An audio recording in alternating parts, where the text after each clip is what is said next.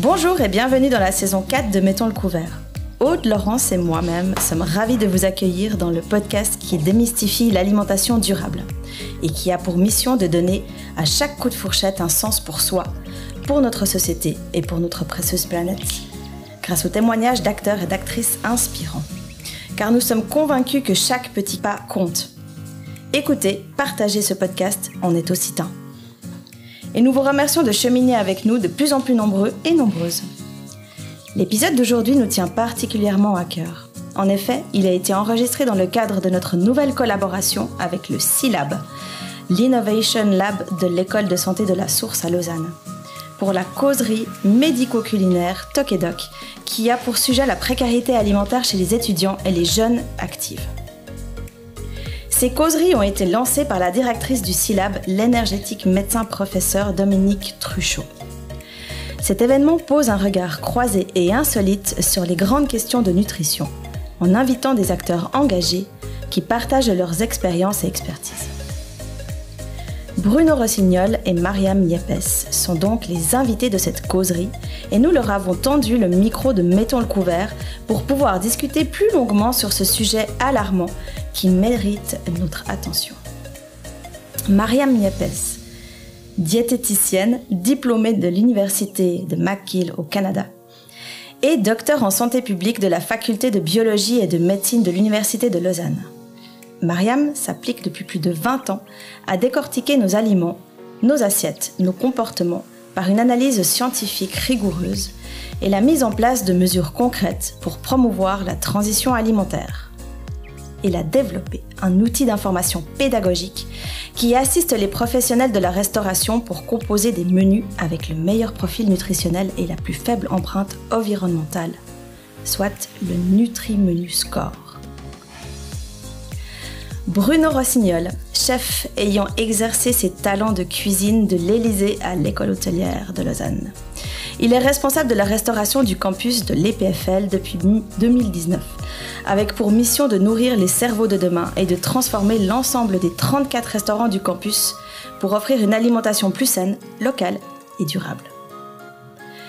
Vous l'aurez compris, nos invités du jour sont des challengers qui repoussent chaque jour les limites. Ils démontrent que l'on peut avancer et impacter la vie de nombreuses personnes en améliorant leur alimentation, à commencer par les étudiants, notre sujet du jour. Mariam, Bruno Bonjour et bienvenue à la table de Mettons le couvert. Bonjour. Bonjour. J'aimerais vous, vous proposer de vous présenter à nos auditeurs et auditrices en décrivant votre carte d'identité alimentaire. Mariam. Ah, bonjour, alors euh, c'est difficile d'identifier un seul euh, origine alimentaire car j'ai eu le privilège de vivre dans cinq pays différents sur euh, répartis sur trois continents, donc euh, à travers mes études et mes raisons professionnelles. Et cette diversité euh, m'a conféré une appréciation particulière pour les cuisines d'Asie et Moyen-Orient, ainsi que toutes les délices cuisines méditerranéennes. Donc, euh, par contre, de ma, dès ma jeunesse, j'avais une passion profonde pour la complexe interaction entre la nourriture et la santé. Et donc, cette fascination. Il m'a naturellement dirigé vers une spécialisation en diététique et santé publique. Donc, c'est tout ce qui est en matière cuisine, je dirais, l'élément le plus crucial, c'est que ce soit sain et délicieux. Parfait. Et toi, Bruno, quelles sont tes origines culinaires? Bah, Elles sont très, euh, finalement, elles sont très françaises. Elles sont euh, d'origine française, où euh, j'ai eu la chance, je dirais, de vivre dans une grande ville comme Paris, et puis quand on vit à Paris ou quand on est dans cette grande ville, la chance qu'on a, c'est qu'on a toutes les origines de culinaires qu'on veut. Puis euh, j'avais des parents qui étaient très très très franchouillards, donc euh, avec euh, une base de cuisine euh, très ancienne, euh, bourguignon, blanquette de veau, bonne pâte, bonne chair à la maison. Donc ça, c'était mes origines. Et puis après, mes origines, elles sont énormément diversifiées. Comme Marianne, j'ai eu la chance de pouvoir voyager énormément avec mon métier et elles sont pas restées très françaises. Après, elles ont énormément euh, changé euh, dans les pays où j'ai été travailler, l'Asie, euh, le Moyen-Orient. Mmh. Et finalement, je dirais que mes mes origines culinaires, elles, elles viennent de partout, à vrai dire. Excellent. Et quelle serait ta devise quand il s'agit d'alimentation? Penser à la santé. Pour moi, c'est important. Excellent. Mariam, ta devise? Je dirais c'est sur trois principes. C'est d'abord d'avoir privilégié les, diversités alimentaires avec des aliments qui sont plus proches euh, que possible de leur état naturel. Ensuite, c'est optimiser, enfin opter pour euh, des aliments d'origine végétale. Et finalement, c'est savourer chaque bouchée avec conscience. Ah, la pleine conscience. Donc, à présent, je vous propose de démarrer avec quelques petites questions pour se mettre en appétit sur le menu du jour. Une question courte pour une réponse courte. Bruno, est-il vrai que 3 étudiants sur 10 ne mangent pas à leur faim dans le canton de Vaud? Alors, courte, euh, je vais essayer.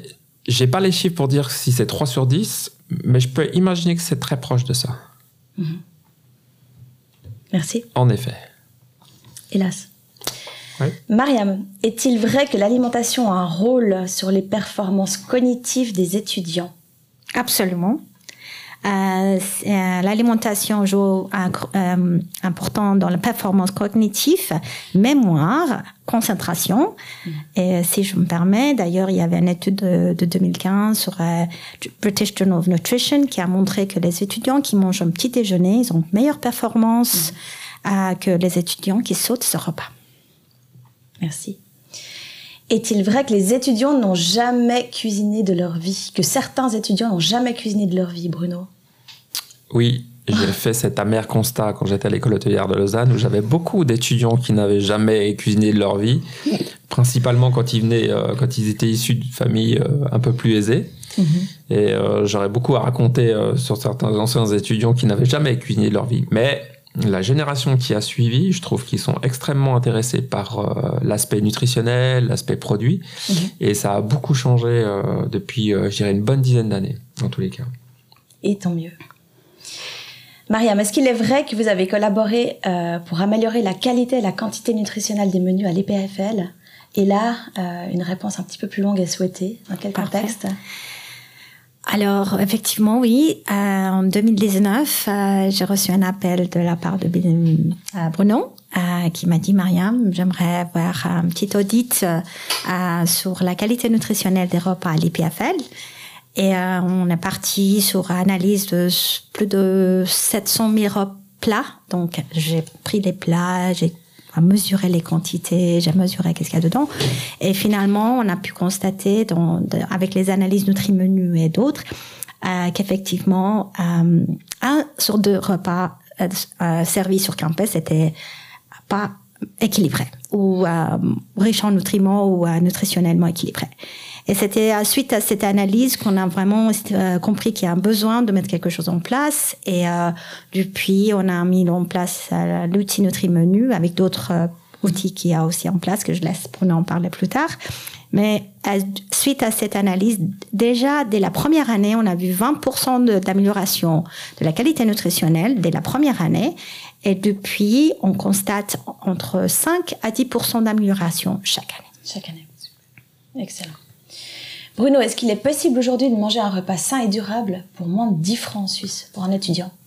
Euh, c'est possible, c'est possible dans les restaurants de l'EPFL. Euh, ça devient de plus en plus dur parce que la conjoncture ben, fait qu'il y a des inflations qui sont extrêmement dures à tenir pour la restauration de collectivité. Hein, c'est une restauration de euh, gros volume, très petite marge, moins de 2% de bénéfices nets, donc euh, c'est extrêmement tendu. Et puis quand on a des inflations euh, salaires, fluides, énergie, j'entends, food et, et d'autres encore, bah, ça devient extrêmement compliqué de tenir cette challenge. C'est, c'est du challenge au, au jour le jour. Et puis la complexité, c'est que euh, dans le futur, on, pourrait se retrouver devant une restauration de collectivité avec des restaurateurs qui ne veulent plus travailler euh, dans, dans ces universités parce qu'on doit maintenir des prix qui sont bas. Et aujourd'hui, ça s'entend presque plus, euh, malheureusement, à cause de ces inflations. Donc, ça va être compliqué dans le futur de, mmh. de, de, de, de, pouvoir avoir un équilibre entre ces pôles-là. Bien. Mariam, est-il vrai que la restauration collective est responsable de la malbouffe des étudiants? Euh, je dirais euh, peut-être pas l'IPFL. En tout cas, on essaye. euh, par contre, euh, justement, cette manque de connaissances en nutrition, manque de euh, des capacités de faire la cuisine, leur donne l'obligation de manger des choses qui sont nécessairement pas très très très saines. Donc effectivement, oui. dans la restauration collective, dans les dans les écoles, il y a une forte possibilité de choisir des plats qui sont pas très très sains. Mmh, mmh. On vous remercie pour euh, ces petites réponses courtes euh, qui, nous ont mis en appétit. Maintenant, on propose avec Laurence de poursuivre en creusant un petit peu plus ces sujets. Euh, les grandes écoles en Suisse, typiquement on les a citées tout à l'heure, les PFL, les HL, les TH à Zurich, sont parmi les meilleurs du monde. Des étudiants du monde entier forcément viennent étudier chez nous et découvrent aussi que la vie en Suisse, eh ben, elle est vraiment chère. Il faut payer un loyer, il faut payer le transport, les frais de scolarité, et le reste pour remplir euh, leurs estomacs, n'est-ce pas? Bruno, est-ce que tu peux nous donner quelques chiffres, en fait, pour bien comprendre la situation de la précarité alimentaire en Suisse pour les étudiants euh, et pourquoi nous en sommes là? Bah, je ne vais pas vous en donner quelques, je vais vous en donner un. Euh, j'ai rencontré récemment une étudiante de l'EPFL qui, qui est d'origine de Belgique euh, qui habite Bruxelles. Et puis pour elle, ça a été la douche froide. Elle est arrivée à l'école il y a quelques, quelques mois. Et elle fait partie du groupe Castor Frigan. C'est une association de l'école que je, soutiens, avec laquelle je travaille. Puis elle m'expliquait justement que la baisse des menus, du prix des menus, pour elle, c'était l'idéal parce que elle mangeait jamais dans les restaurants de l'école euh, parce qu'elle n'avait pas les moyens. Et pour donner juste un seul chiffre, par semaine, elle a budgété 47 francs pour manger sur tout le long de la semaine. Donc c'est un, un, un, un chiffre qui est révélateur. Je veux dire, quand on a 47 francs pour manger par semaine et qu'on habite en Suisse, on mange quoi? Des céréales, des légumineuses, des pâtes, c'est tout ce qu'on peut manger. On n'a pas accès à la protéine animale, on n'a pas accès à tout un tas de choses. Et juste 47 francs qu'elle a budgété par semaine, c'est ce qu'elle peut pas dépasser, point. Par semaine, donc on parle du lundi au dimanche. Du lundi au dimanche, point. Trois repas par jour. Donc euh, elle se fait aider par des associations, mais le vrai montant qu'elle a dans ses poches, c'est 47 francs, pas un centime de plus. Donc, il n'y a pas, je veux dire, ce chiffre-là, il est, il est criant euh, de lui-même. Pas besoin d'avoir d'autres chiffres pour dire que oui, il y a des étudiants dans les grandes universités qui sont dans, la, dans une précarité juste folle. Mmh. Ce qui me semble être important dans le futur, c'est qu'avant de laisser euh, rentrer tous ces étudiants dans ces grandes universités. On a de la chance en Suisse. Hein. Un petit pays comme le nôtre, avoir des si grandes universités, je veux dire, il y a, faut courir jusqu'aux États-Unis pour en voir autant dans un petit euh, réduit comme ça. Mm. Mais le problème, c'est que la Suisse, elle est chère.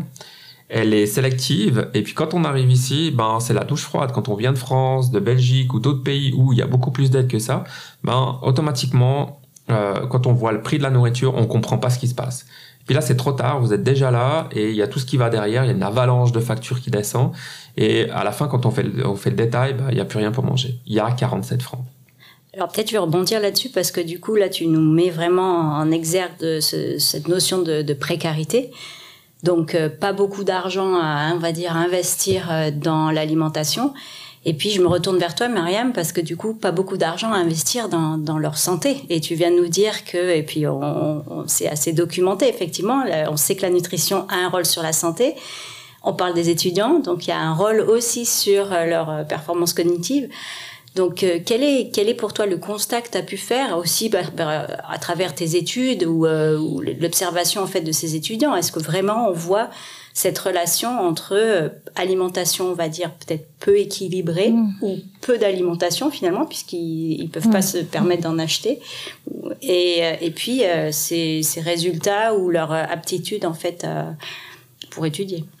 Ah, oui, effectivement, il y a un pas mal d'études qui a été fait sur surtout les enfants, peut-être moins dans les milieux universitaires parce que c'est un petit peu difficile à contrôler. Euh, par contre, euh, l'impact de l'alimentation sur performance cognitive est bien établi. Donc, on sait que euh, la, la, qualité nutritionnelle de, l'alimentation peut avoir un impact direct sur la mémoire, concentration et la capacité d'étudier pour plusieurs heures. Donc, ça, c'est déjà quelque chose qui est très important. Par contre, il faut pas oublier qu'il y a aussi un impact de l'alimentation sur l'état émotionnel. Donc, ils peuvent aussi prendre en compte que les étudiants, ils sont soumis à beaucoup de stress, anxiété par rapport aux examens, par rapport des, surtout quand il y a aussi des, des, questions financières à gérer. Donc, effectivement, il y a cet côté émotionnel aussi qu'il faudrait opter. Et cela, effectivement, il y a un impact sur l'état. Si on n'a pas une bonne alimentation, on gère moins bien le stress. Et troisièmement, euh, ce qui est encore très important, c'est que l'alimentation lors des périodes euh, universitaires, euh, c'est un petit peu la, la, base de leur alimentation en tant qu'adultes. Donc, euh, dès qu'ils sortent de chez les parents, ils commencent à établir leur propre alimentation, leurs propres habitudes alimentaires, et c'est quelque chose qui va rester avec eux pour, le, très tard. Donc, effectivement, c'est quelque chose à prendre au sérieux, l'impact sur santé physique, santé mentale et puis aussi santé maladie à, long terme. Mmh. Oui, donc vraiment un, levier, on va dire, pour, pour le futur, une plateforme importante. Au-delà. Euh, l'identité euh, alimentaire. on y revient. Bruno, euh, quand tu as pris tes fonctions au sein de l'EPFL, quelle a été ton analyse de la situation sur le campus? Et suite à ça, quel a été ton plus gros levier hein, pour faire bouger les choses? Alors l'analyse, on l'a fait, euh, bah, je l'ai fait déjà avec mes yeux et euh, avec mes yeux de 30, euh, un peu plus de 30 ans de métier, d'hôtellerie, restauration, de la chance des pays où j'ai pu aller bosser, des expériences que j'ai faites. Et puis je faisais vite un constat que ça collait pas avec, ça matchait pas avec les rencontres que j'avais que je faisais en même temps, c'est-à-dire rencontrer les étudiants, les profs, les doctorants, enfin tous ceux qui étaient finalement les clients de l'école. Puis le constat pour pouvoir le faire, j'ai dit, ben, sur l'aspect nutritionnel, c'est ce que Maria m'a dit en préambule, on doit faire un constat euh, alimentation. Donc elle a passé, comme elle l'a dit, quatre mois à décortiquer euh, plus de 650 menus, euh, boire, manger tout ce qui rampait dans, dans, nos restaurants. Puis le constat, il était surtout alarmant, c'est au mois d'octobre, elle a commencé au mois de juillet, puis au mois d'octobre, quand elle a fini, elle rend tout un rapport, et puis le constat, il est clair. C'était criant, on le voyait. on était dans le gras, dans le sel et dans le sucre. Donc c'était pas super intéressant. Puis les vending machines, c'était pareil. Donc euh, après, on avait continué euh, ce, travail avec euh, différentes autres partenaires comme Kitro, Bilon, Quantis et toute la partie des fluides. Puis on s'aperçoit que plus on va en avant, bah, plus il va y avoir de, boulot. Mais pour pouvoir faire ce travail-là, bah, il va falloir décortiquer tout ce qu'on a fait. Donc le constat, il est assez, il est assez grave. Et par contre, la chance que j'ai, c'est que on est dans une période où la jeune génération qui est là, elle se pose, elle se pose des questions sur ce qu'elle mange. Mm. les questions qu'elle me posait, c'était euh, ou ce qu'ils voulaient, on veut être en bonne santé, on veut savoir ce qu'on mange, on veut savoir si on va bien travailler avec ça. Et puis il y en avait une qui m'a fait rire à la fin, c'était on va pas consommer comme votre génération. Alors je, je l'ai pris pour la mienne de 50 ans. Et puis surtout on va pas voyager comme vous. Puis je trouvais que c'était des gens qui étaient super engagés, vraiment qui étaient, euh, qui croient, enfin, ils croyaient à ce qu'ils me disaient. C'était pas genre, on est, on est là pour manifester notre colère parce qu'on n'a pas de plat végétarien, parce que c'est pas équilibré, ce qu'on mange, parce qu'on sait pas, c'est mm. toujours les mêmes menus. Non, mm. c'est des gens qui revendiquaient pour dire, nous, on a besoin vraiment de manger quelque chose pour mm. pouvoir bosser et pour pouvoir vraiment se faire plaisir. Mais c'est pas juste du blabla, c'est vraiment euh, fondé. Euh. Voilà, exactement. Il y avait une notion de plaisir qui était derrière aussi, qui ne devait pas être négligée et avec un budget aussi qui devait être adapté à, ça justement. Donc le constat il est euh, il est pas amer mais il est assez euh, je dirais dramatique. Euh, je dis pas que les gens qui étaient là dans le passé n'ont pas fait leur travail, bien au contraire, mais les générations ont beaucoup évolué et demandent aujourd'hui, eh ben, se posent toutes ces questions. Et tant mieux. Et, donc, enfin, je, je, rebondis un peu parce que du coup, tu nous as un peu dit, donc tu as pris les choses en main, tu as fait cette analyse, ce constat, et après, on passe à l'action. Et dans, donc, dans les actions, euh, peut-être tu peux nous mentionner les partenaires euh, avec qui tu as travaillé. Et puis après, forcément, euh, Mariam, on aimerait bien que tu nous expliques un petit peu ce fameux Nutri-Menu qui est quand même pas mal associé à ton nom un peu partout, dans, en tout cas dans, dans, le canton, pour les, pour les gens qui, qui te connaissent. Alors, le premier des, des constats, c'était, c'était, moi je voulais avoir, je voulais savoir ce qu'on mangeait, puis comment on mangeait à l'école. Donc j'ai dit bon bah ok pour, pour savoir comment on mange, Mariam, Nutri-Menu, meilleure base, on peut pas avoir. Elle fait un constat, quatre mois de boulot à fond. Et puis après, je me disais, bon, ok, euh, mon job, finalement, qui a des charges, ça va être, euh, c'est euh, de, de, rendre frais, sain, local, durable, tout ça. Puis derrière, il y a la Confédération. En 2017, ils signent les accords de Paris. Pour pouvoir remplir, ben, finalement, tout ce qui nous demande, je me suis dit, bon, bah, je vais commencer à lire ce truc. Donc, quand j'ai commencé à lire tous les accords de Paris qui concernaient tout ce qu'on mangeait, je me suis posé la question si le gars qui avait signé ça au bout de la ligne, il avait vraiment lu comme moi euh, tous les éléments de ce qu'il allait avoir à mettre en place juste sur la partie food euh, dans de la restauration.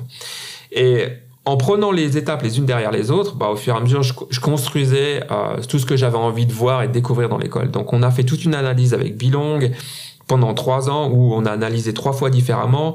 en 2020, malgré le Covid, deux fois dans l'année. Excuse-moi, je te coupe parce que pour les auditeurs qui n'auraient pas écouté notre épisode avec Bilong, est-ce que tu peux expliquer en deux mots euh, ce, que, ce que fait cette, euh, cette entreprise? Alors l'entreprise Bilong, finalement, elle fait de la calculation sur euh, du CO2, sur ce qu'on mange. C'est-à-dire que quand vous, vous utilisez n'importe quel ingrédient, il y a un poids CO2 qui va derrière et elle, elle vient calculer ce poids CO2 pour pouvoir ben, calculer votre empreinte globale. Donc Bilong a fait ça, elle a analysé pendant trois ans. Pourquoi pendant trois ans? Parce que on l'a analysé deux fois en 2020 février avant le Covid, puis une fois en octobre-novembre pour vraiment avoir deux sensibilités printemps, enfin au début du printemps, nouveaux produits, puis euh, octobre-novembre euh, sur la partie euh, fin de l'été, début de, début de l'automne. On l'a fait en 2021 malgré le Covid aussi, on l'a fait quatre fois, là on l'a fait une fois par saison. Puis en 2022, parce que j'avais vraiment envie d'être sûr que l'empreinte carbone de l'école au niveau des achats, elle soit sûre avant qu'on démarre.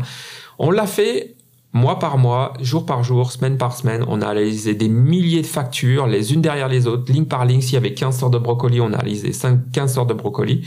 Et puis, au bout de la ligne, on a eu une vraie empreinte carbone euh, de, de, tout ce qui était achat marchandises. Puis après, on a fait la même chose avec Kitro. Donc, Kitro, c'était une start-up de l'EHL. C'est une poubelle avec une caméra au-dessus. Derrière, il y a un dashboard que vous venez renseigner avec tout un tas d'informations sur ce qui se mange, ce qui passe d'abord chez NutriMenu. Et puis, ces modules-là, maintenant, sont connectés entre eux au travers d'une base de données qui a été, créée avec Bilong et NutriMenu. Et puis, dans cette base de données, on retrouve 7500 produits que trop vient reconnaître. Donc dès que vous mettez quelque chose à la poubelle, ça flash, comme euh, sur les autoroutes quand on va trop vite finalement, puis ça vous donne des, belles photos, puis ça, ça reconnaît l'élément qui est de, du menu euh, du jour, donc ou alors de, des menus qui sont euh, des, des, jours antérieurs. Et puis ça vous dit combien de, combien de kilos de carottes vous avez mis à la poubelle, le temps du cuisinier qui est passé à la poubelle, en France que vous avez mis à la poubelle, en termes de CO2 ce que vous avez mis à la poubelle, etc. etc. Puis bah après on a mis 450 compteurs dans toutes les cuisines de l'école. Donc on a finalement intégré tous les fluides dans leur eau électricité pour savoir qu'est-ce qu'on consommait comme énergie et puis quel était l'impact CO2 de cette énergie.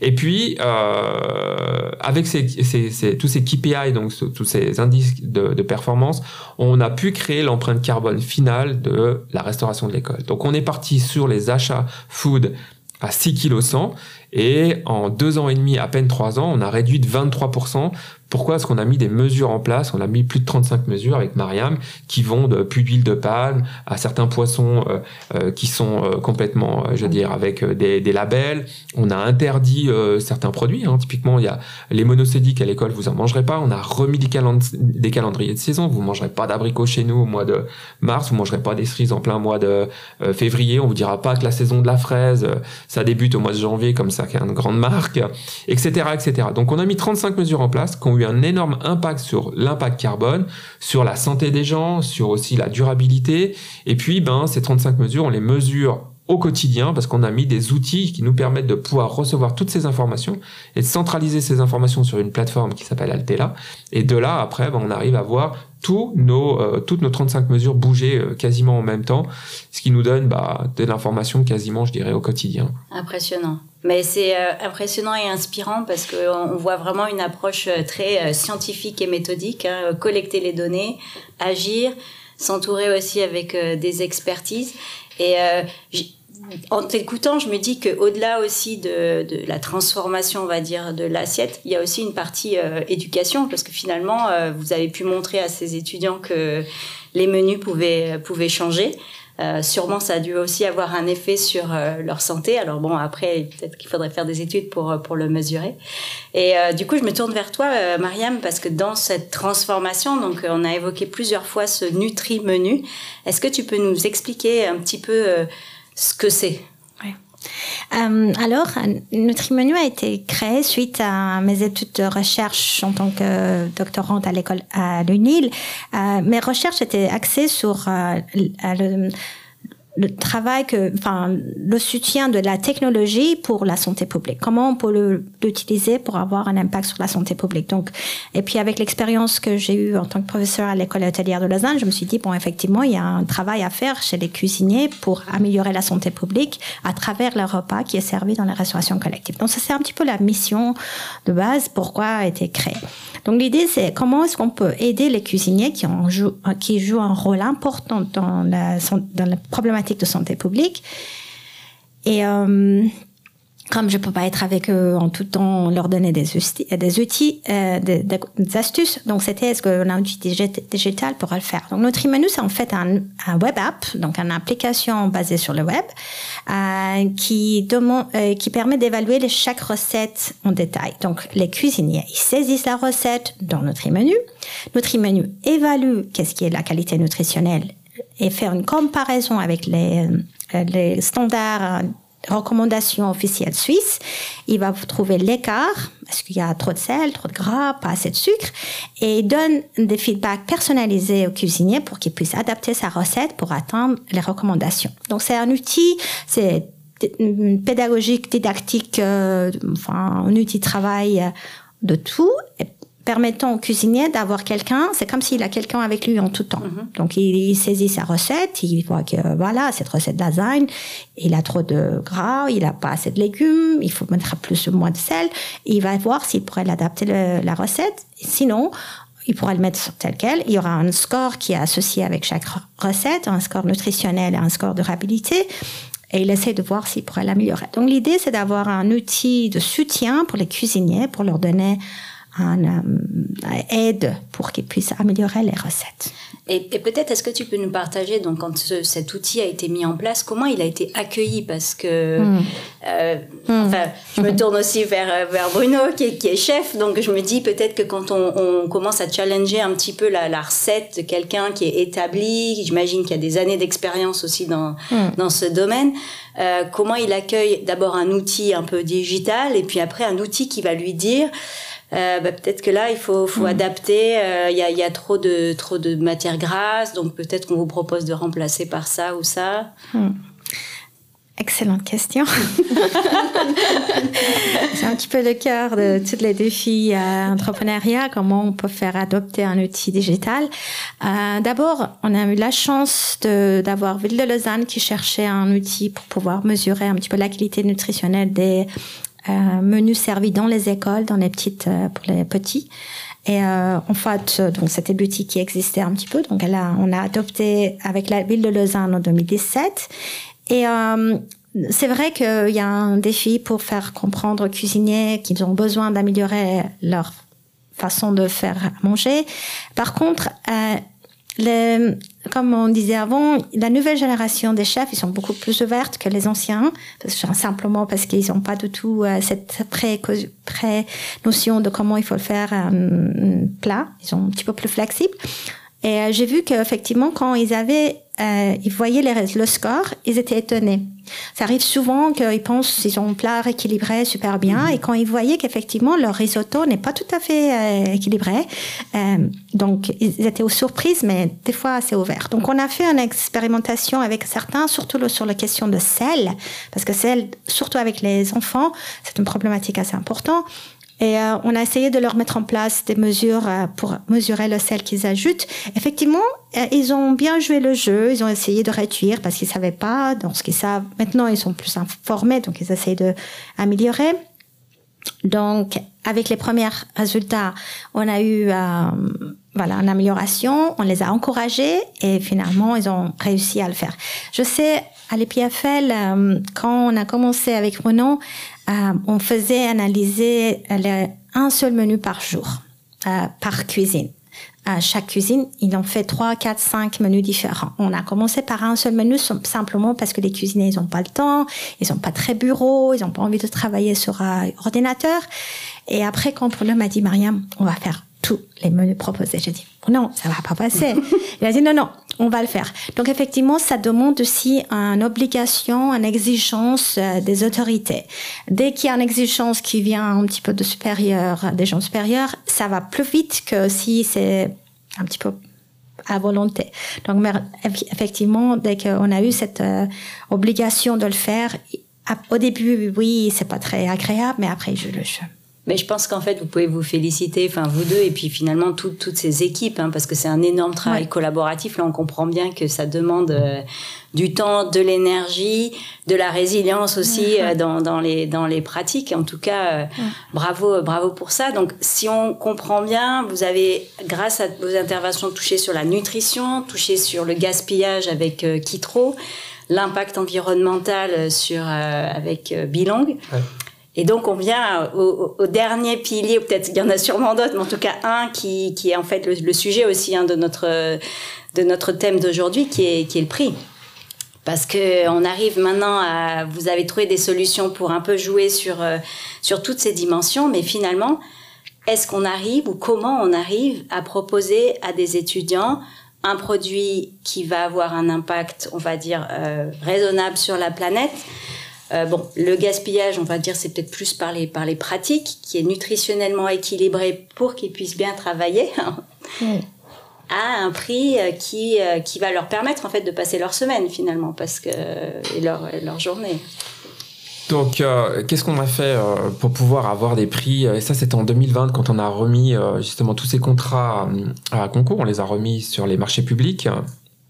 Quand on a fait ça en 2020, on était en plein Covid. On l'a, on a, on l'a fait pas exprès, mais on a dit on va pas attendre pour remettre euh, tous ces contrats sur les marchés publics et en même temps, on savait très bien que, euh, enfin, on se doutait qu'il allait y avoir des inflations dans le futur. On, pensait que euh, le prix des, des, marchandises après le Covid allait sûrement augmenter, mais pas aussi rapidement que ce qu'on a eu. Alors, c'est clair que si on avait eu toutes ces informations, on serait peut-être pas tombé aussi bas dans le prix des menus parce que aujourd'hui ça s'entend de moins en moins. Manger à 8 francs ou moins de 8 francs euh, dans une cafétéria de l'EPFL, c'est un exploit au quotidien avec les restaurateurs avec qui on bosse parce que euh, essayer de manger un plat avec euh, trois composantes, un plateau, un service, dans un environnement assis, etc.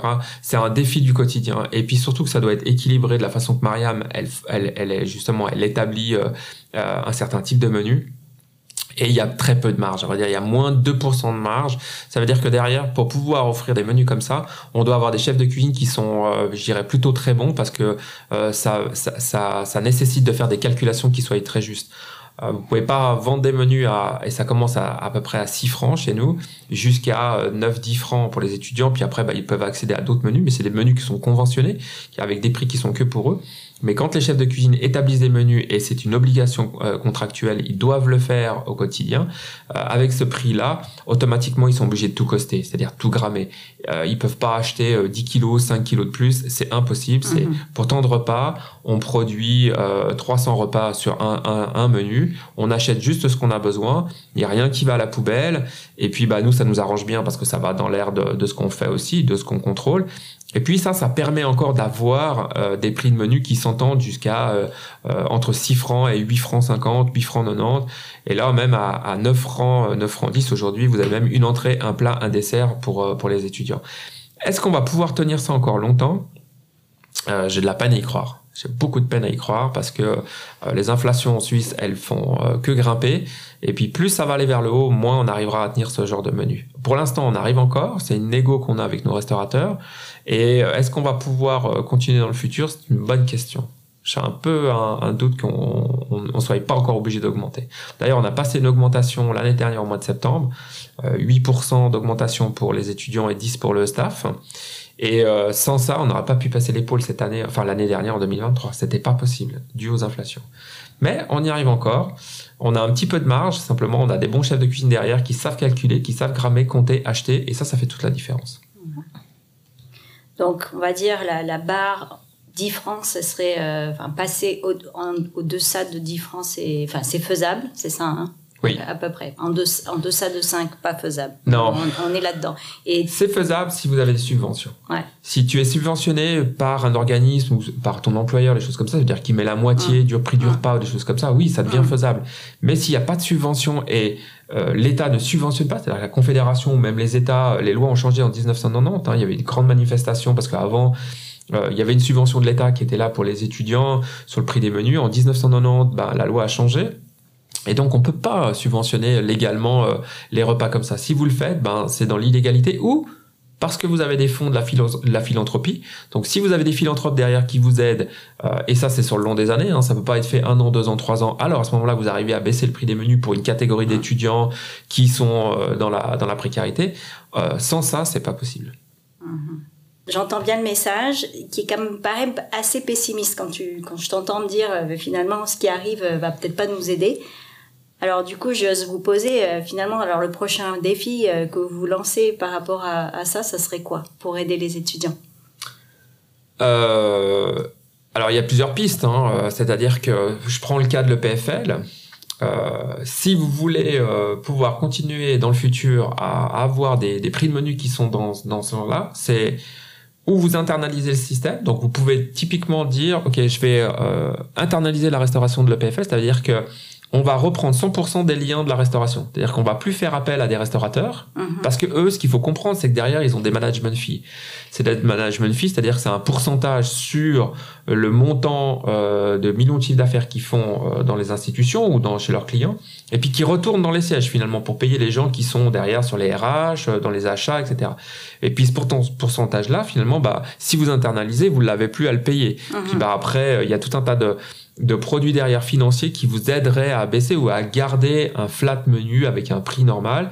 Puis vous pourriez avoir un menu dans toute le PFL qui serait euh, identique à tous les restaurants, un ou deux menus. Puis comme vous achèteriez vous toute cette marchandise, bah derrière vous pourriez diminuer le prix euh, d'un menu. Alors 5 francs, ça paraît un peu utopique. Mais 5,56 francs, je dirais, on pourrait le faire encore parce qu'on a plein de frais finalement qui seraient enlevés. Si vous continuez avec la restauration de collectivité, à un moment donné, il faudra pas y couper. Vous n'avez pas le choix de dire, il faut augmenter ce prix des menus parce que la marge est tellement faible. Si elle est à moins de 2%, il y a personne qui est intéressé à travailler pour vous. Mhm. C'est pas pessimiste de dire que euh, on va pas spécialement vers le beau. C'est sûr que il faut euh, identifier toutes les pistes. Et puis quand on a identifié différentes pistes, ben là, il faut se dire ok, voilà, maintenant c'est quoi la meilleure des solutions pour qu'on puisse continuer à nourrir correctement, à donner du plaisir aux gens de venir manger dans les restaurants au quotidien. Et puis euh, après, c'est une décision euh, de direction à prendre. Donc euh, il y a des euh, il y a des, il y a des, il va y avoir des changements. ouais. Il va y avoir des changements dans le futur pour qu'on puisse continuer euh, à, à donner à manger correctement à nos étudiants. Étudier, c'est aussi s'éduquer, n'est-ce pas? Et donc, quel est votre constat sur la place de l'éducation alimentaire aujourd'hui? Hmm. Est-ce que tu as des exemples inspirants, par exemple, Mariam?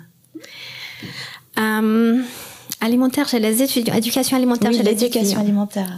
Alors, euh, je, je pense que c'est un, c'est un défi actuellement et il y a un, un écart important entre euh, les gens qui s'informent et les gens qui devraient s'informer mais ils n'ont pas accès à l'éducation de nutritionnelle de qualité enfin, de, de- pour eux.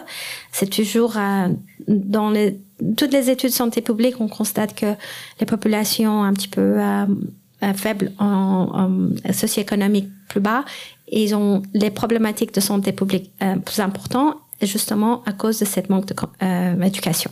Donc effectivement, si on pourrait améliorer le niveau d'éducation chez les enfants, surtout, on arriverait à améliorer justement les problématiques de santé plus tard. Euh, par contre, je connais euh, plutôt ce que se passe au niveau, pas seulement les éducations des, étudiants, mais aussi des cuisiniers, parce que c'est quelque chose que c'est très important. Et nous, on travaille avec Bruno pour donner des formations nutrition euh, régulièrement aux cuisiniers de l'école de, l'IPFL, justement pour qu'ils puissent avoir les, les- connaissances de base pour pouvoir se débrouiller tout seul en cuisine. Euh, mais je pense que tout le monde devrait avoir une éducation en cuisine et je, je voulais citer quelques associations que je sais qui le font. Alors, euh, parmi des associations que je connais qui font euh, d'éducation pour les enfants, c'est justement Swiss Food Academy qui fait un super travail pour euh, rendre les informations sur la qualité nutritionnelle et durabilité hein, de façon ludique, assez euh, facile à, digérer pour les enfants. Et ça, je trouve, euh, il, mérite beaucoup, beaucoup de soutien et elle mérite d'en répliquer dans tous les cantons en Suisse. tout à fait, merci Mariam. On avait interviewé Maria, Maria Retamalas justement au tout début de, notre podcast saison 1 pour les auditeurs et auditrices qui ne l'ont pas encore entendu. C'était un magnifique interview. Donc imaginons qu'une étudiante vient tout juste d'emménager sur le campus EPFL, hein, si on reprend ce campus-là. Quels seraient tes conseils pour euh, gérer son alimentation? Comment est-ce qu'elle devrait s'équiper? Est-ce qu'il y aurait des trucs et astuces à partager euh, dans ce podcast? Alors ça dépend s'il y a, il y a un connaissance de base en cuisine. C'est toujours mieux de faire à manger à la maison que de manger à l'extérieur, même s'il y a des bons repas équilibrés à l'école. Mais quand même, les autres repas euh, devraient être consommés de façon équilibrée. Euh, s'il y a des conseils justement de, de s'informer, même si c'est avec des YouTube vidéos, euh, d'apprendre comment faire des plats sains, équilibrés. Et euh, je ne sais pas si vous voulez que je rentre encore plus en détail de comment il faut faire, mais c'est d'abord s'informer sur euh, faire, comment faire à manger. de Parce que moi, ça m'intrigue ce Nutri-Menu. Est-ce qu'on peut pas l'utiliser à la maison, Mariam? Euh, Donc, il était conçu pour les cuisiniers professionnels. Euh, on a regardé avec Bruno il y a quelques temps pour faire une version individuelle qui s'appelle My Nutri-Menu.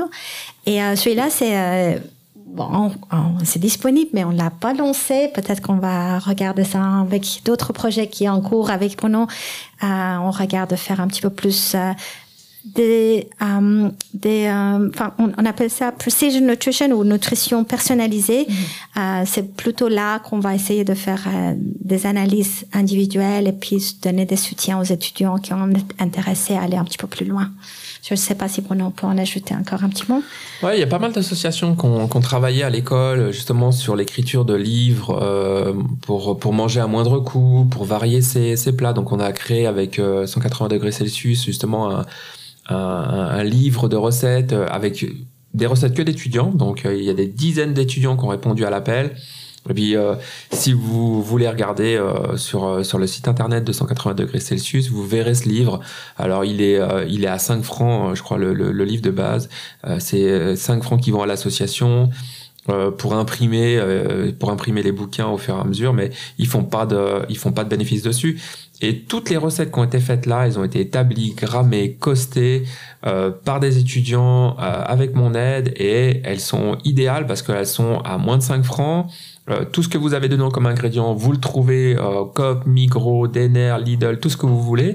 Donc c'est des ingrédients de base en plus de ça qui vous permettent de pouvoir vivre et travailler correctement à moindre coût et puis qui vous prennent surtout pas beaucoup de temps parce que le temps c'est ce qui manque aux étudiants. Euh, mmh. souvent les étudiants ils ont des journées, enfin des semaines de 70 heures, puis c'est compliqué pour eux en plus de devoir faire à manger. Donc euh, tous ces critères-là ont été mis en place avec ce livre euh, et cette association. Puis je trouve bah, c'est un bon moyen de pouvoir dire ok bah je sais pas cuisiner. Puis petite recette de base toute simple. Bah je peux varier les plaisirs. Euh, je peux travailler, je peux avoir des légumineuses, des féculents, euh, un petit peu de protéines animales, etc. Tout en ayant bah, du plaisir le soir en passant à table. C'est top, merci. On mettra le, lien de ce livre mmh. à la suite de l'épisode et je pense que tous nos auditeurs et auditrices auront à cœur de l'acheter pour leurs futurs étudiants je l'espère. Alors, on a, on a continué un peu sur ce sujet. Hein. On, a, on, a, parlé beaucoup de qualité euh, mhm. nutritionnelle, donc euh, un peu la balance entre les différents groupes euh, mhm. d'aliments. Mais il y a un autre élément qui est la, la quantité. Alors, il y a la quantité à gérer par rapport, au, par rapport au gaspillage, mais après, il y a la quantité qu'on met dans l'assiette. Et mhm. il, y a, il y a quelques temps, j'ai hérité, moi, de, du service de ma grand-mère, donc les beaux services. Et quand j'ai mis la table, je me suis dit, mais c'est fou, ça, c'est l'assiette, euh, c'est l'assiette principale qui, qui, ressemblait presque à mon assiette à dessert. Donc, elle était beaucoup plus petite. Et, euh, et, du coup, je me suis fait la réflexion. Je me suis dit, mais on mange, on mange vraiment des quantités mmh. qui sont euh, plus grandes, sûrement, que, en tout cas, mes grands-parents. Mmh. Et euh, quand on parle d'équilibre nutritionnel, on sait aussi que la quantité va avoir un effet. Donc, par rapport à ça, Marianne, je me suis posé la question, est-ce que tu aurais une petite astuce à nous donner, euh, à nous, et puis aussi aux étudiants, pour un peu voilà gérer ces quantités et mm. être finalement dans la dans la bonne zone mm. et pas pas aller dans des quantités trop grandes qui sûrement sont pas bonnes pour notre santé, mais sont pas bonnes aussi pour, pour la planète, parce que finalement, après, on peut, on peut arriver à parfois pas les, pas les manger. Ok, alors, euh, étant en podcast, c'est un petit peu difficile de le dire, mais quand j'étais en consultation nutritionnelle, je trouvais, j'avais une astuce assez simple pour donner sur les portions. Normalement, la taille du poignet elle correspond un petit peu à la taille du corps, donc je disais un poignet euh, de féculents, deux poignets en légumes et puis une portion de taille de la pomme, de, la, main, en protéines.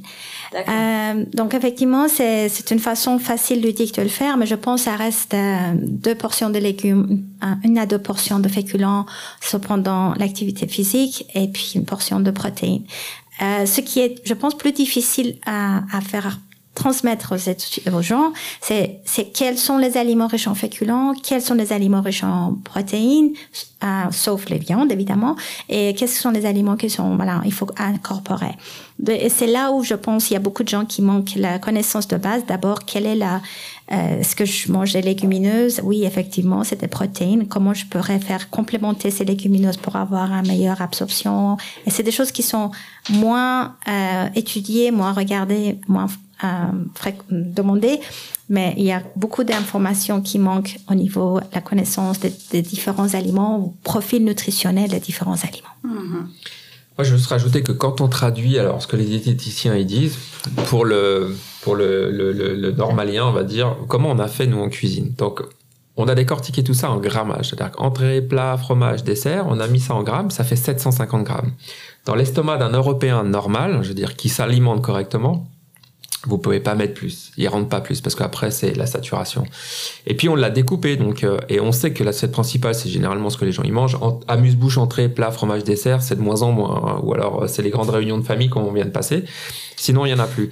Et puis c'est simple. Au final, euh, les, les, l'assiette d'un, d'un, d'un étudiant c'est 450 grammes. Et puis Mariam, c'est ce qu'elle a mis en place à l'école et je trouve c'est vraiment bien. Et puis après, on a des étudiants qui ont 20 ans. Donc finalement, eux, 450 grammes, il y a des grands mangeurs, des petits mangeurs, des moyens mangeurs. Ce qu'on a fait et ce qu'on a réussi à mettre en place avec nos restaurateurs, c'est que si vous avez faim, vous pouvez revenir vous servir. On, on vous sert pas la protéine animale, mais tout ce qui est féculent, tout ce qui est légumes, tout ce qui est légumineuse, on redonne à volonté. Donc à un moment donné, il y a saturation, c'est clair. Et puis ils peuvent pas partir dans un Tupperware avec le food.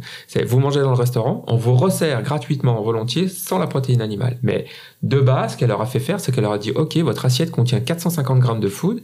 C'est ce qu'un Européen peut manger. Puis après, bah vous avez des vingtenaires euh, qui ont faim parce que bah, ils ont 20 ans. Et puis euh, à ce moment-là, on resserre volontiers. Pas pour que ça aille à la poubelle, mais on sait que c'est mangé. Mm-hmm. Et, euh, et c'est bien utilisé par les étudiants et c'était super apprécié parce qu'on prend pas un franc de plus, quoi. Au contraire. Super. Mais quelle équipe de choc vous faites tous les deux Non, je couple. Machine de guerre. Cette ville visionnaire. Non, non, non, Le gourou. Non, non. tu veux continuer? Est-ce que, est que par hasard vous avez des exemples d'expériences positives ou de transformations culinaires des étudiants? Par exemple, est-ce que quelqu'un tout d'un coup euh, euh, est parti de rien et puis s'est découvert grâce à l'association euh, Petit Chef pour lui ou les copains Ou est-ce qu'il y a eu un jardin qui a été créé par exemple à l'IPFL Que sais-je? Euh, moi, j'ai pas d'exemple de l'IPFL. Par contre, j'ai travaillé dans une autre université NYU à New York. Et là, j'ai mis en place, avec le, le système, enfin, l'école de nutrition, on a mis en place une un compétition culinaire. Et c'était assez marrant parce qu'on faisait des compétitions entre les différents départements, donc les départements ingénieurs avec les départements médecine, ils faisaient des concours de, de cuisine. Et il y avait les juges et parmi les critères de, euh, de qualité, on avait justement l'équilibre nutritionnel, on avait tout ce qui est les présentations. Mais je pense avec cette expérience, euh, on a constaté qu'effectivement il y avait beaucoup plus d'intérêt à faire à manger, de tester différentes recettes, d'avoir un intérêt vraiment plus euh, euh, scientifique, si vous voulez, pour faire quelque chose qui est délicieux, euh, présenté joli, enfin, sur l'assiette, et puis qui a aussi qualité nutritionnelle. C'est une, il a beaucoup de réussite, fait d'ailleurs, et ça continue maintenant, après plus de 20 ans, mais c'est quelque chose, je pense, n'importe quelle initiative qui encourage les gens à faire vraiment ce, on appelle ça en anglais, c'est get your hands dirty. C'est vraiment de, de salir les mains et rentrer en cuisine et couper, la, faire le travail de faire à manger. C'est justement ce moment-là qu'on va arriver à vraiment voir le lien entre comment ça, on, on sent et comment on apprécie ce qu'on mange. Trop bien. Moi, Bruno, je pense euh, que tu as mille anecdotes. Mais j'ai bien aimé euh, ce que les associations de l'école type Castor Frigan ont fait, c'est-à-dire qu'eux, ils ont poussé le bouchon vraiment très très loin. Donc on, les retrouve plusieurs fois par mois euh, ou par année, en tous les cas, dans, différents restaurants de l'école. Ils ont créé une association qui est végétarienne. Ils vont récupérer tous les invendus de la Migros euh, à écu blanc. Donc ils savent pas ce qu'ils vont avoir. Puis on rentre en cuisine, il est 16 heures avec eux, et puis on fait, on produit pour 350 couverts gratuits. Donc c'est complètement gratos. Ils ont jamais vu une veste de cuisine sur le dos. Donc c'était assez, euh, c'était un peu chaud au départ parce que bah il faut leur expliquer que ça coupe, ça glisse, euh, qu'il y a un moment où les gens, il faut qu'ils mangent, qu'ils peuvent pas aller fumer des clopes euh, pendant qu'on produit, qu'il n'y a pas de musique dans la cuisine, que ceci, que cela.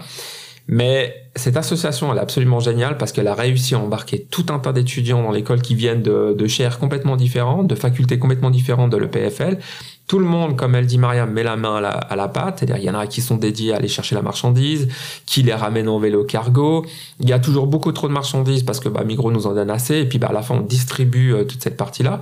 Puis, on passe deux heures et demie, presque trois heures en cuisine. On cuisine pour 350 personnes. On peut pas aller au-dessus parce qu'on n'a pas assez de temps. Et puis, à la fin, bah, c'est la satisfaction de tout le monde. Ils mettent une petite caisse, ils récupèrent toujours entre 700 et 800 francs, ce qui ben, leur permet euh, d'acheter euh, de, la vaisselle, de comptabiliser un peu leur temps. Ils ont acheté des vestes de cuisine, des pantalons, des chaussures de sécurité au final. Ils sont professionnalisés. Ils sont professionnalisés comme des étudiants de l'école hôtelière de Lausanne. Et puis, ben, cette association, je trouvais que c'était un beau modèle, quoi. Parce que, mhm. un, ils font des trucs euh, ovo-lacto-végétariens avec des œufs, du beurre, de la crème, euh, etc. en fonction de ce qu'ils obtiennent de chez Migros. Et puis, bah, ils font du bien à la planète parce que ça devrait aller à la poubelle. Puis, on donne à, chaque fois à manger à 350 personnes. C'est excellent. est-ce que c'est toi qui les as coachés? Comment ça s'est passé? Alors, ils ont démarré bien avant que j'arrive. Et puis, euh, ce qui me faisait mal au cœur pour eux, c'est qu'ils n'avaient pas de cuisine professionnelle pour le faire. Donc, ils bricolaient des trucs dans leurs appartes. Ils faisaient des euh, disco soupes. Et quand je les ai rencontrés, j'ai trouvé ça génial. Mais j'ai dit, mais putain, il faut quand même professionnaliser ce truc. Il faut vous donner accès à à des vraies cuisines pro, puis on va vous expliquer comment marchent nos fours, nos braisières. Et donc, euh, bah, moi, je me suis embarqué avec eux, et, et c'est comme ça qu'on a réussi à professionnaliser un petit peu plus maintenant cette, cette association Castor Frigade.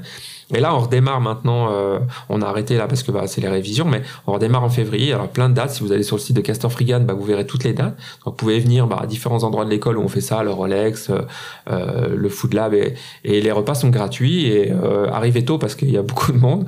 Et euh, c'est destiné à, au public, à tout à chacun ou tout à chacun. étudiants Tu peux venir avec tes enfants. Euh, Voilà, c'est, on ferme à la porte à, à, personne, absolument personne. On se limite à 350 personnes parce qu'après euh, mm. ça, ça, ça, déborde un peu puis on n'a pas assez de temps pour produire. Mm mais on fait tout entrée plat euh, enfin entrée soupe euh, euh, plat plat on fait des dalles de lentilles on fait plein de choses comme ça puis des petits desserts aussi mais uniquement avec ce qu'on nous donne de la Migros. Mais c'est challenge parce que tu sais pas ce que la Migros va te donner. Absolument c'est un peu top chef stretch avec des ingénieurs de l'EPFL. Mais ils sont tellement engagés ils adorent ce qu'ils font puis Mariam j'aime bien son expression c'est ça c'est ils aiment mettre la main dans la pâte ils disent bah c'est un moment où on n'est plus dans la théorie on est dans la pratique on est dans l'action et euh, ils ont tout un tas de relais euh, euh, sur les réseaux sociaux, donc à chaque fois on n'arrive jamais à, donner à tout le monde, mais on essaie toujours de se débrouiller pour que ceux qui n'ont pas pu manger repartent avec le restant des fruits, des légumes. Enfin, c'est top quoi. Top. On mettra le lien aussi. C'est un, un, constat qu'on avait vu aussi avec Caritas, qui a, qui a, un peu la même approche, en fait, qui récupère les invendus donnés mm. par une autre association. Mm. Avec Table et qui, voilà, c'était Table Suisse, c'est ça. Et euh, je trouve que c'est c'est euh, hmm. encourageant aussi euh, de voir que ça peut générer ce genre d'initiative, même si au départ le constat est assez alarmant de voir que finalement toute cette nourriture est normalement jetée. Mais ouais, bravo. Excellent. Merci beaucoup Bruno. Merci Mariam. Merci. On va vous passer maintenant dans la dernière partie un peu plus du tac au tac avec Aude qui va vous faire notre notre petite quiz. Bruno, Mariam, je suis euh, contente de, de, revenir derrière le micro pour cette dernière partie euh, qu'on espère euh, un peu drôle, même si je dois dire que vous avez fait un super job à nous remonter le moral.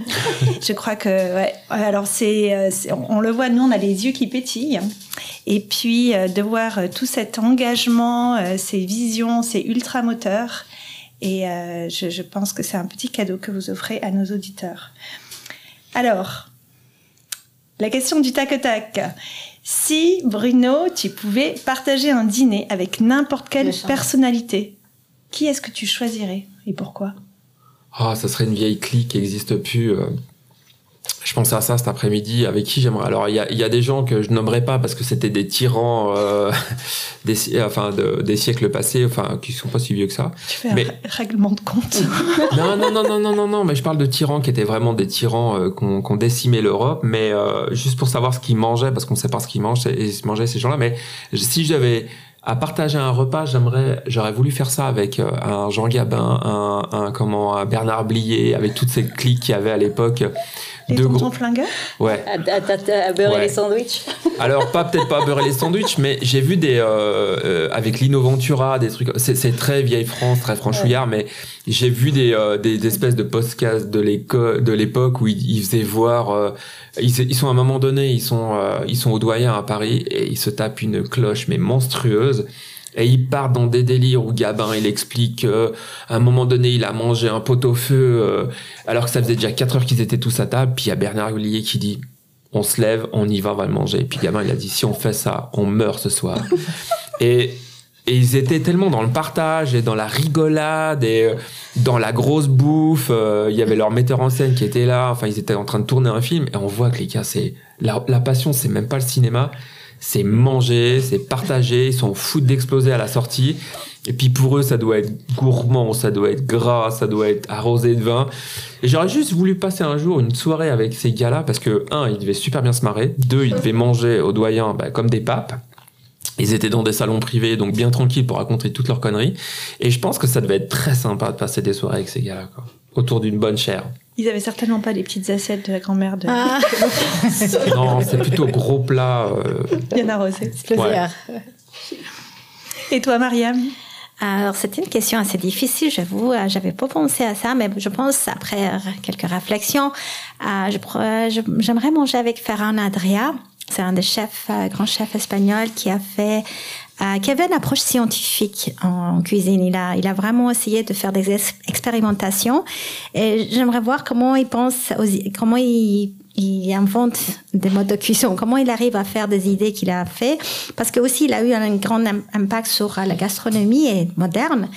J'aurais bien aimé avoir un petit peu de discussion par rapport à ce qu'il est conscient de l'impact nutritionnel sur les différents modes de cuisson qu'il invente. Et puis, je pense que ça aurait été un échange riche.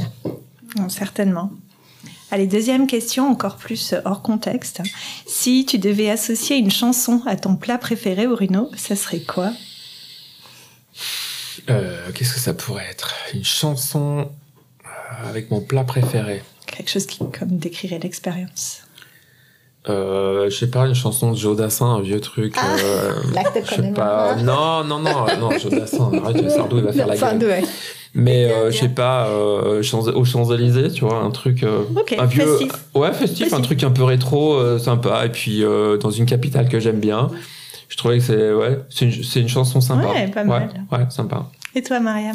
Moi, je j'ai pas pensé à une chanson en tant que telle, mais plutôt en musique. Si j'étais à choisir un spécifique, j'aurais Beethoven Symphonie numéro 9, parce que je pense euh, quand je mange mon plat préféré, j'aimerais bien savourer chaque plat, chaque bouchée. Et la musique classique, il faut vraiment prendre le temps de l'écouter. On peut pas juste l'écouter en faisant d'autres choses. Et je pense que c'est la musique classique qui, qui représente l'envie, enfin, l'expérience de manger un plat savoureux. Et je vous conseille un super hôtel. Pour ça, si un jour vous allez à Belgrade, il faut aller à l'hôtel Moscou. Parce ah. qu'à l'hôtel Moscou de Belgrade, c'est une vieille bâtisse euh, qui a à peu près 150 ans, où le matin, quand vous prenez votre petit déjeuner, il y a un gars qui joue du piano. Oh voilà, c'est ça que ce, ce type, justement, de sonate ou de musique, et c'est juste extraordinaire de pouvoir déjeuner le matin sans un bruit, où tout le monde déjeune, essaye de pas faire trop de bruit pour qu'on entende bien la musique, le piano. Et puis, il y a un super pianiste qui est là, qui vous fait, euh, qui vous refait toutes les euh, Beethoven, Mozart, tout ce que vous pouvez. Ça, c'est absolument génial comme hôtel. J'aimerais bien qu'il Moi, j'ai eu, moi, j'ai une expérience de goûter à Stade plus proche, Ah ouais. avec justement un pianiste et puis un buffet euh, incroyable. Ouais. Vraiment rare. Donc, ouais, ça existe. Très belle expérience. Et euh, Bruno, cette question, elle est vraiment pour toi, parce qu'on n'a pas trop parlé euh, de ton engagement avec les équipes olympiques. Mais Ah si ouais. les aliments pouvaient concourir dans des épreuves olympiques, pour toi, quel aliment remporterait la médaille d'or et dans quelle épreuve Bah, je dirais que malheureusement, ça serait le sucre.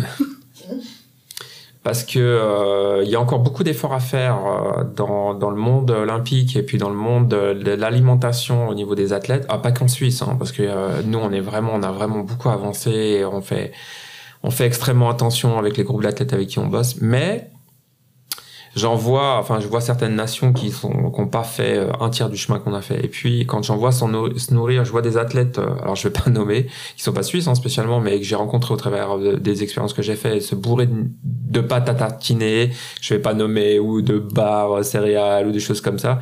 Je me dis, il y a encore vraiment du boulot. Alors, ils ont une ADN qui parle, tant mieux pour eux. Hein, ils arrivent, ils ont 20 ans aussi, euh, donc euh, ils digèrent tout ça, mais euh, est-ce qu'ils sont performants encore sur les euh, 15-20 ans qui suivent? Je crois pas. Et puis s'il y avait vraiment la- un élément qu'on devrait commencer à vraiment réfléchir, c'est le sucre. Est-ce qu'on a vraiment besoin de manger tout ça? Tout ce sucre. Ouais, Mm. vraiment.